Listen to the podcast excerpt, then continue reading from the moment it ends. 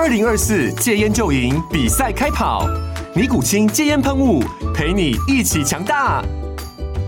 戒烟不容易，单靠意志力戒烟的人，时常无法克服戒断症状而失败。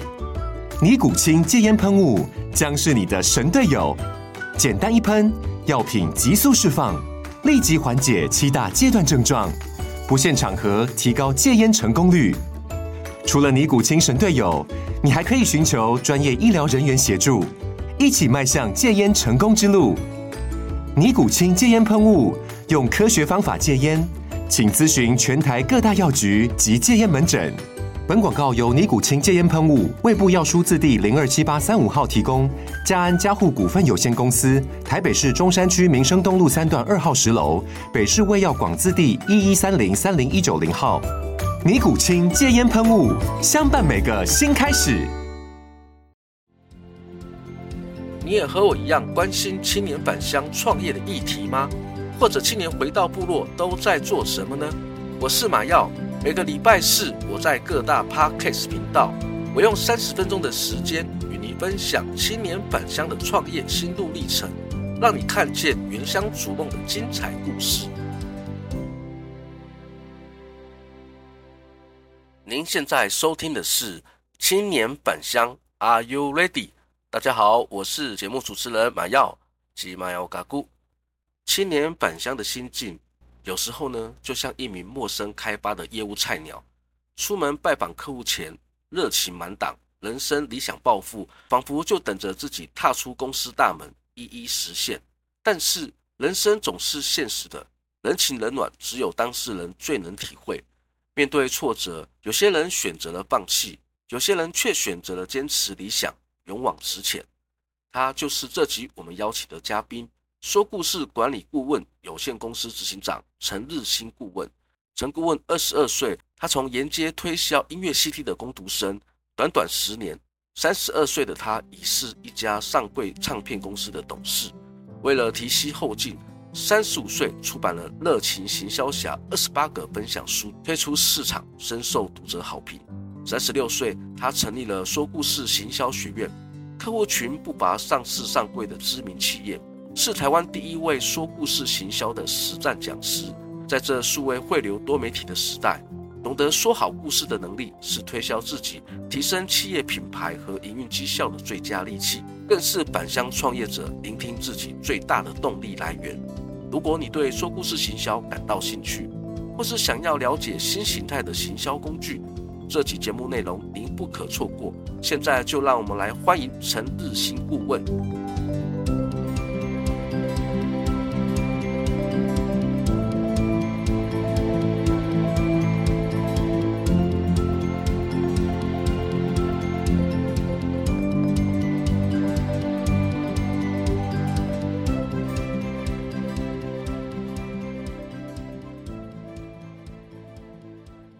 你好哈，各位听众朋友们，大家好。老师是在说故事管理股份有限公司担任我们执行长，可不可以请老师跟我们分享您个人的一些有关于说故事这方面一些专业领域的介绍？我最早是在唱片公司上班，那从那个推销录音带、CD 的卡带的工读生，做到我们公司啊、呃、上新贵之后担任董事的职务啊。后来因为我有出书啊，因为我就把我的唱片公司的一些工作经验写成一本书。啊，叫《热情行销侠》的二十八个分享啊，讲的都是我的工作经验啊，成功的专案啊等等，怎么做到一些营收、营业额这样哈。出版之后就受到一些企业的邀约，包括宾士汽车啦、台积电呐、啊、啊统一企业啦等等这些大型企业，叫我去上啊说故事行销，大概十多年前，然后我就开始研究哦、啊、故事的行销原理、结构等等，然后也帮一些企业出书这样子。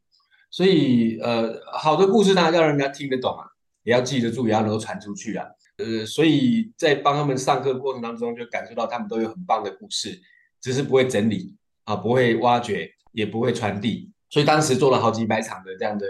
呃企业内训啊、公开课程等等。故事就是打破人跟人之间的一道墙的最好的一个工具啊，因为说故事就是说出自己的价值观嘛，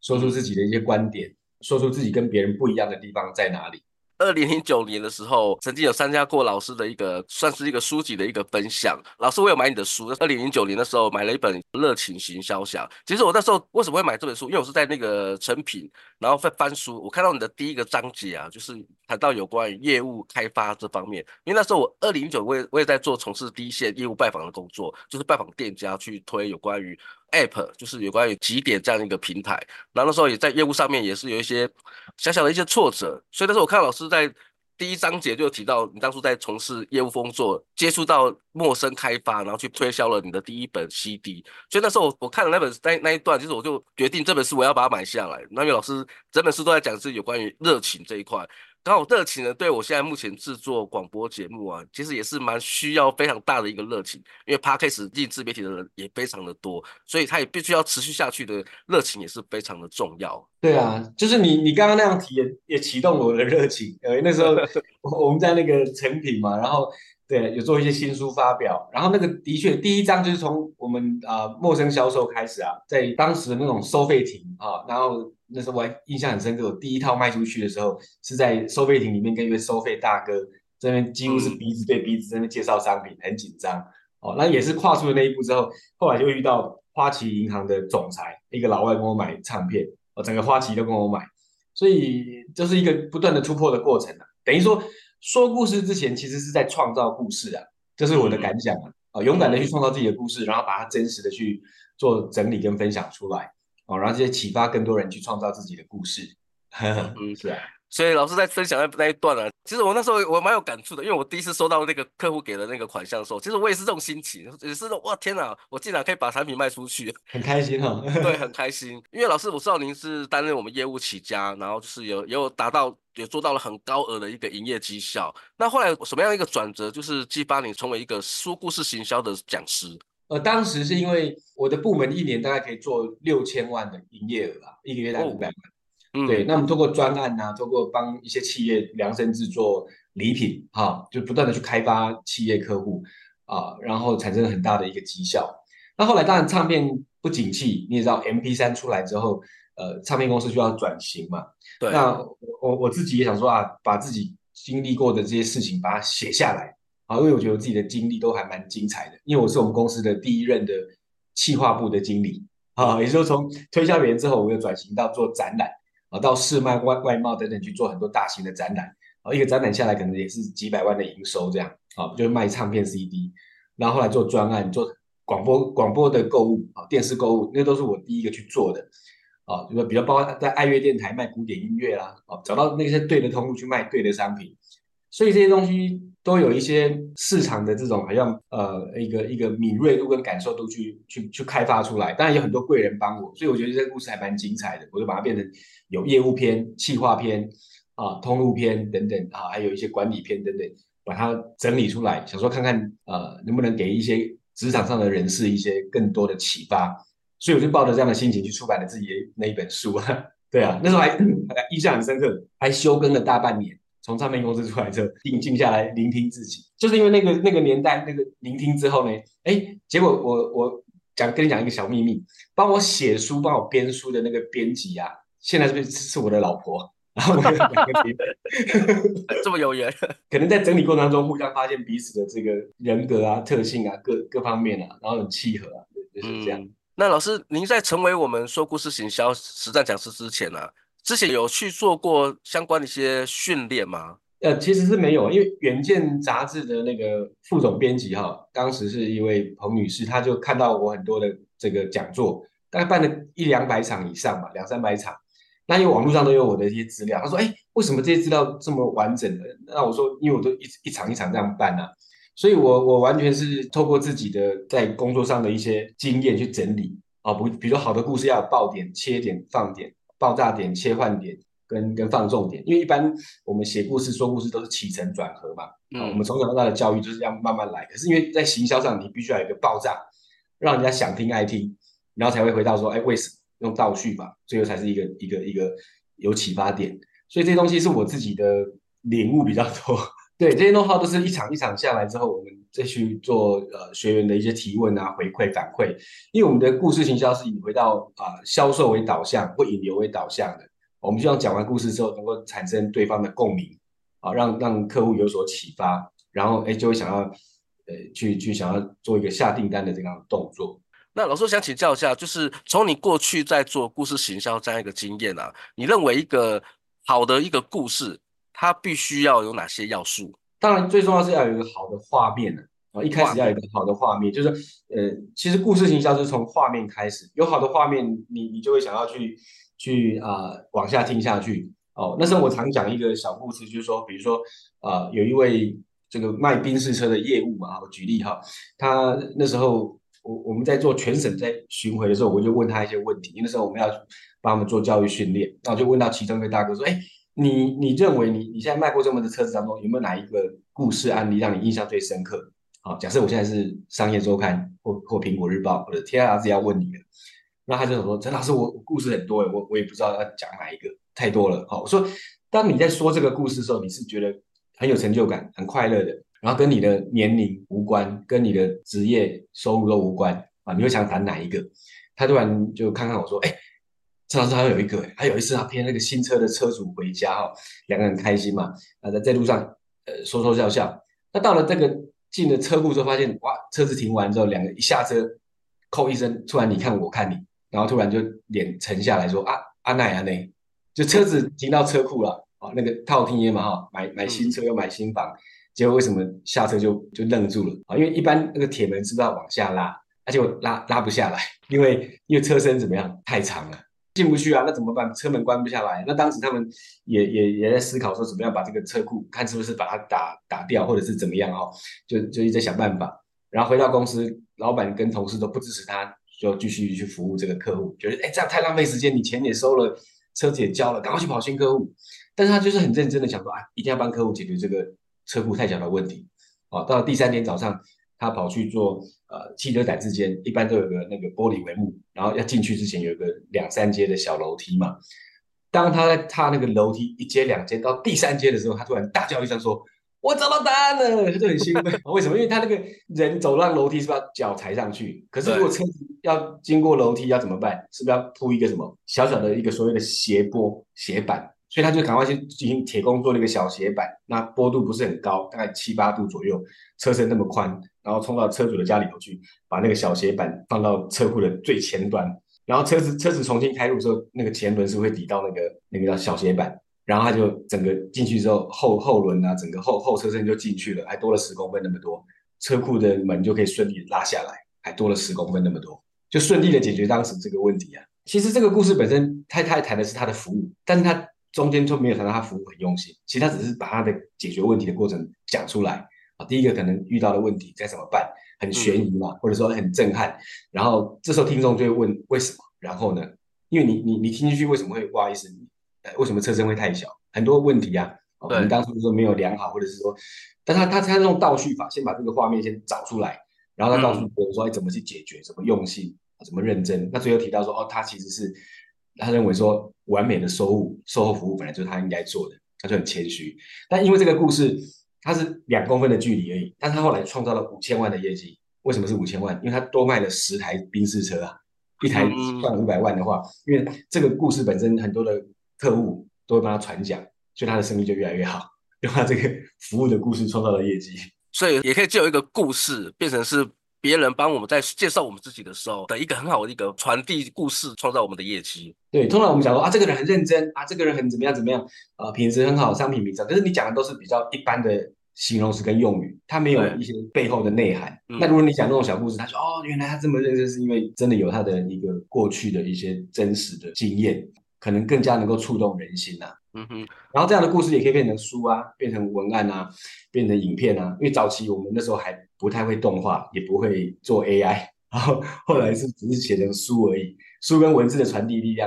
呃，毕竟比不上动画或者是 AI 影片这些的。就是从一个小小的事件，然后一个故事去衍生出它后续的一个，也算是我们未来在做行销的一个素材这样子。对，因为故事有分很多啊，服务的故事，或者是商品的故事，嗯、或者是研发的故事啊。那你怎么透过这些不同故事的堆叠，让人们对你产生一个信任感？像另外一个 case 是说，啊，我也是去南部做一个咨询顾问哈，帮他们做教育训练。他南部是一个呃卖那个轮椅的一家公司，很大型的公司哈。那中间就有一位学员跟我说，哎，陈老师，我这个不知道算不算故事诶，因为他也不了解这个能不能讲。他说，哎，有一次他在呃，因为他们公司在民雄，那因为晚上他是新人住在宿舍，那就听到说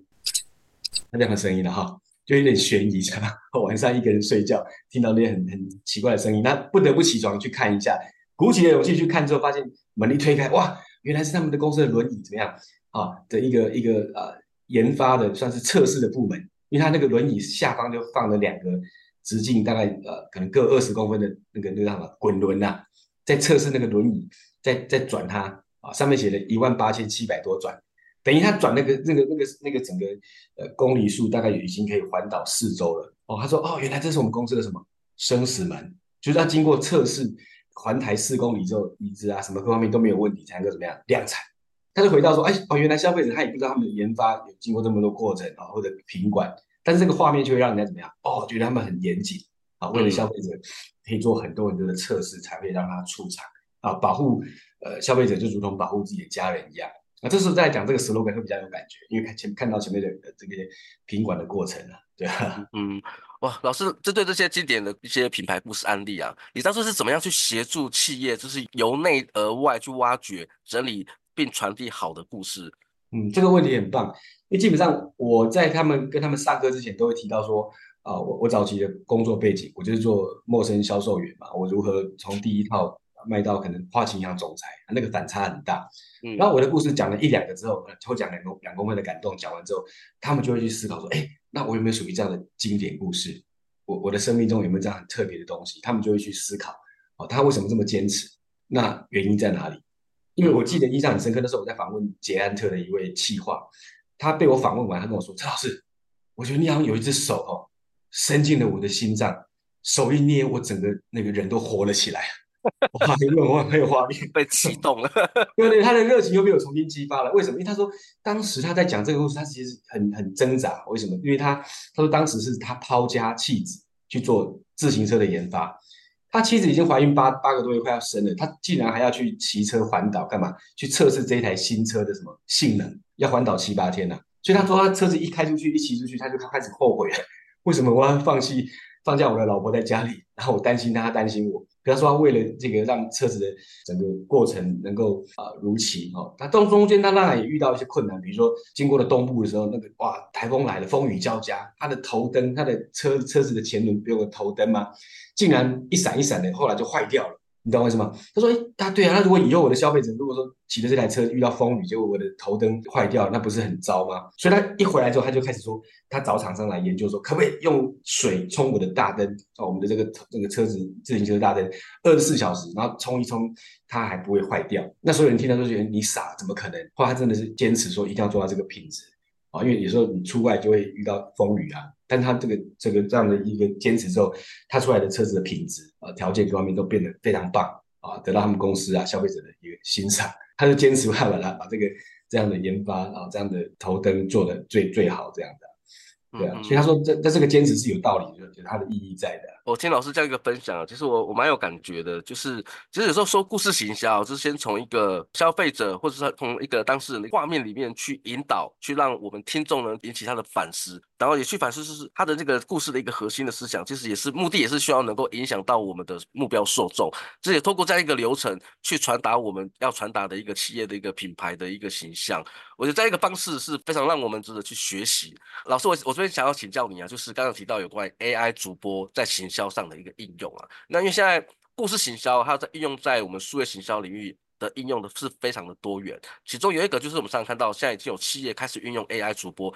进行产品的销售，甚至有些做到一些形形象的一些推广。老师，因为最近有在推广有关于 AI 主播这样一个课程，那我想请教您，就是 AI 主播在品牌行销上面有哪些优势？尤其是我们微型企业创业者，他是可以如何利用 AI 主播来进行我们的产品销售，跟做好一个理念传达。我会接触到 AI，是因为我在五六年前就开始接触动画啊，因为我们那时候故事行销要转型嘛，就只有文字跟书籍。后来我公司就请了大概呃七八位动画师来上班，那我们一做做了三四百次动画。好，那早期动画你也知道都是比较贵，都二十万、三十万啊。呃，南投县长有做过啦，也帮呃一些呃立委或者是市议员做过，都是几十万起跳的哈、哦。那疫情期间，我们就把它变得比较平价，一万、两万、三万这样，啊、哦，然后呃也跟客户没有见面，就用电话采访他的文案啊，然后画分镜图啊，啊，哎，结果也成交，啊，也能够这样子帮很多企业做出影音化的故事的这种动画。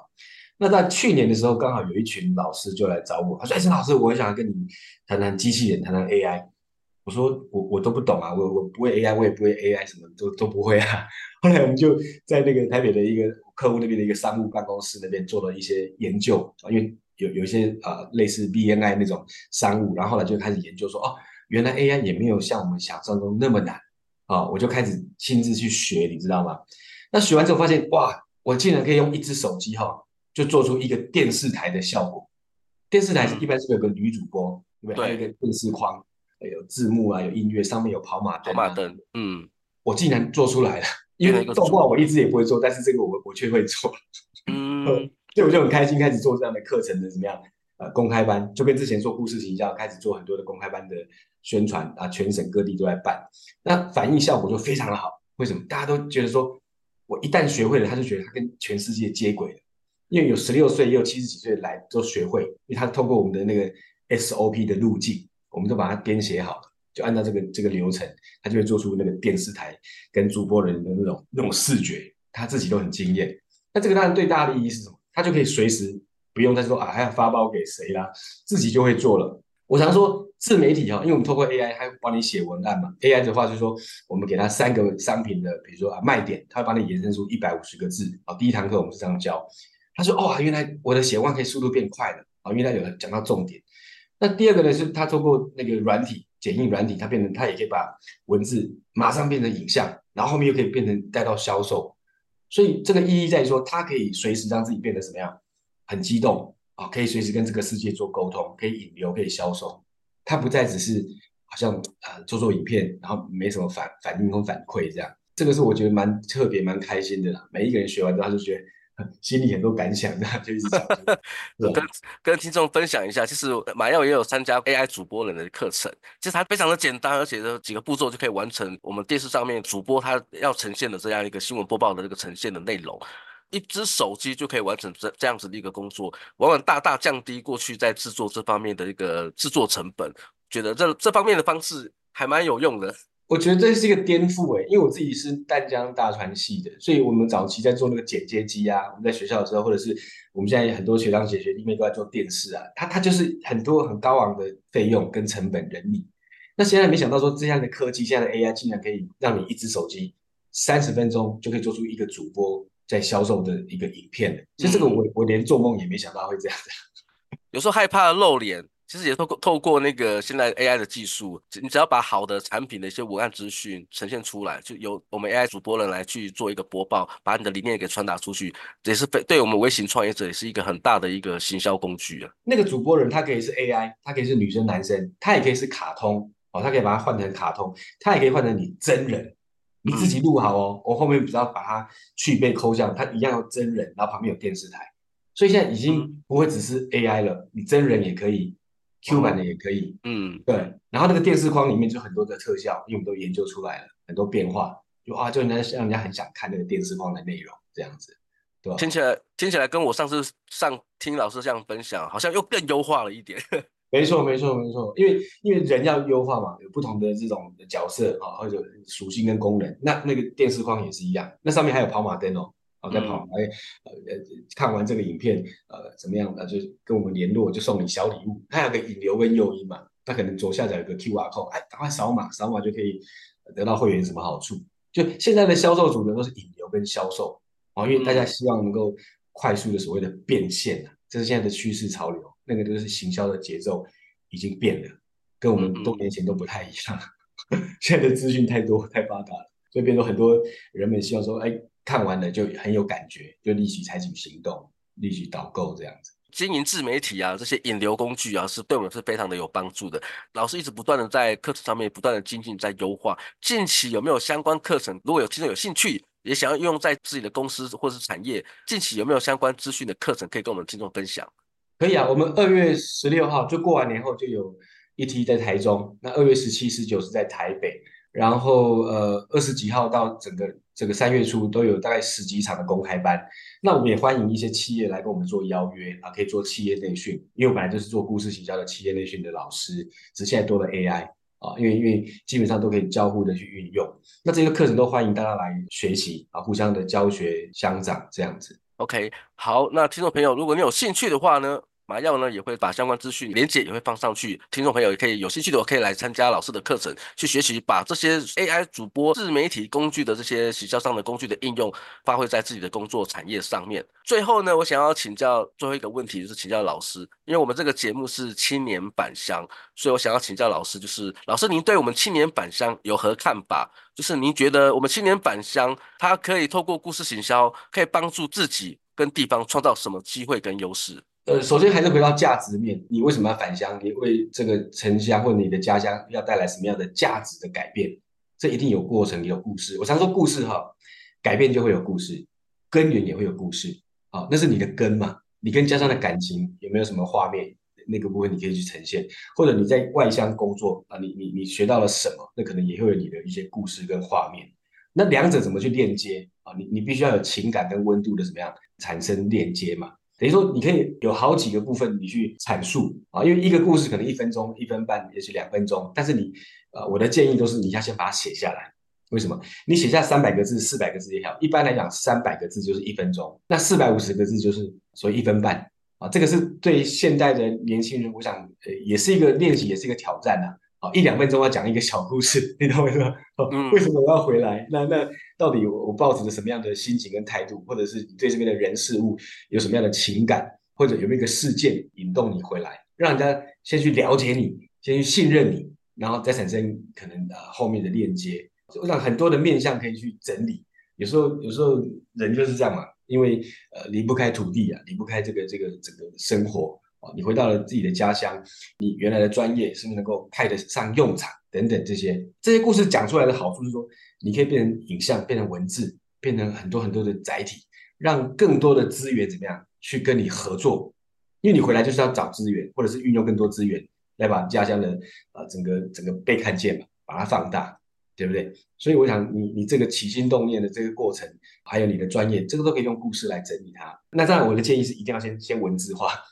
学不学 AI 是另外一回事，但是文字化之后，我们才能够去针对这个文字给你一些回馈跟建议。因为因为你毕竟呃有一些是一般消费者，或者你要你要针对企业资源或者是政府机关说你想谈的这些不同过程的故事嘛。哦，老师这样短短的这个几分钟给我们很多的一些建议跟分享。像老师提到的就是我们返乡青年要返乡呢，先把你返乡的动机就是先把它写下来，针对每个事件把它写下来。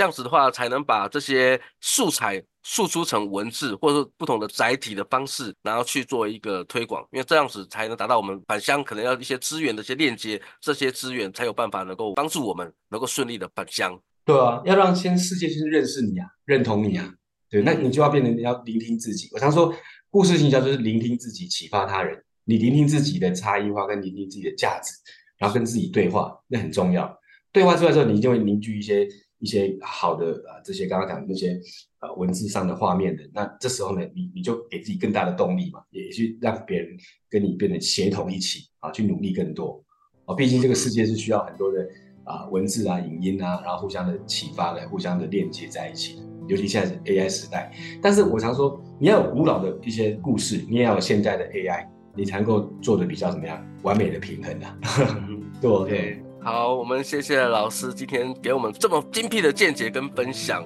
重点就是我们先要要把自己的故事先文字下来，你才有后续你在做自媒体经营、在做推广的时候，你才有素材可以来应用。好，我们谢谢大家的收听。今天这集呢，我们就先录到这里。如果你喜欢我们的节目，也欢迎您到各大 Podcast 频道按下订阅，或加入青年返乡 Are You Ready 的粉丝专业，按赞留言分享你的观点。再次感谢你的收听，我们下周见，拜拜。拜拜。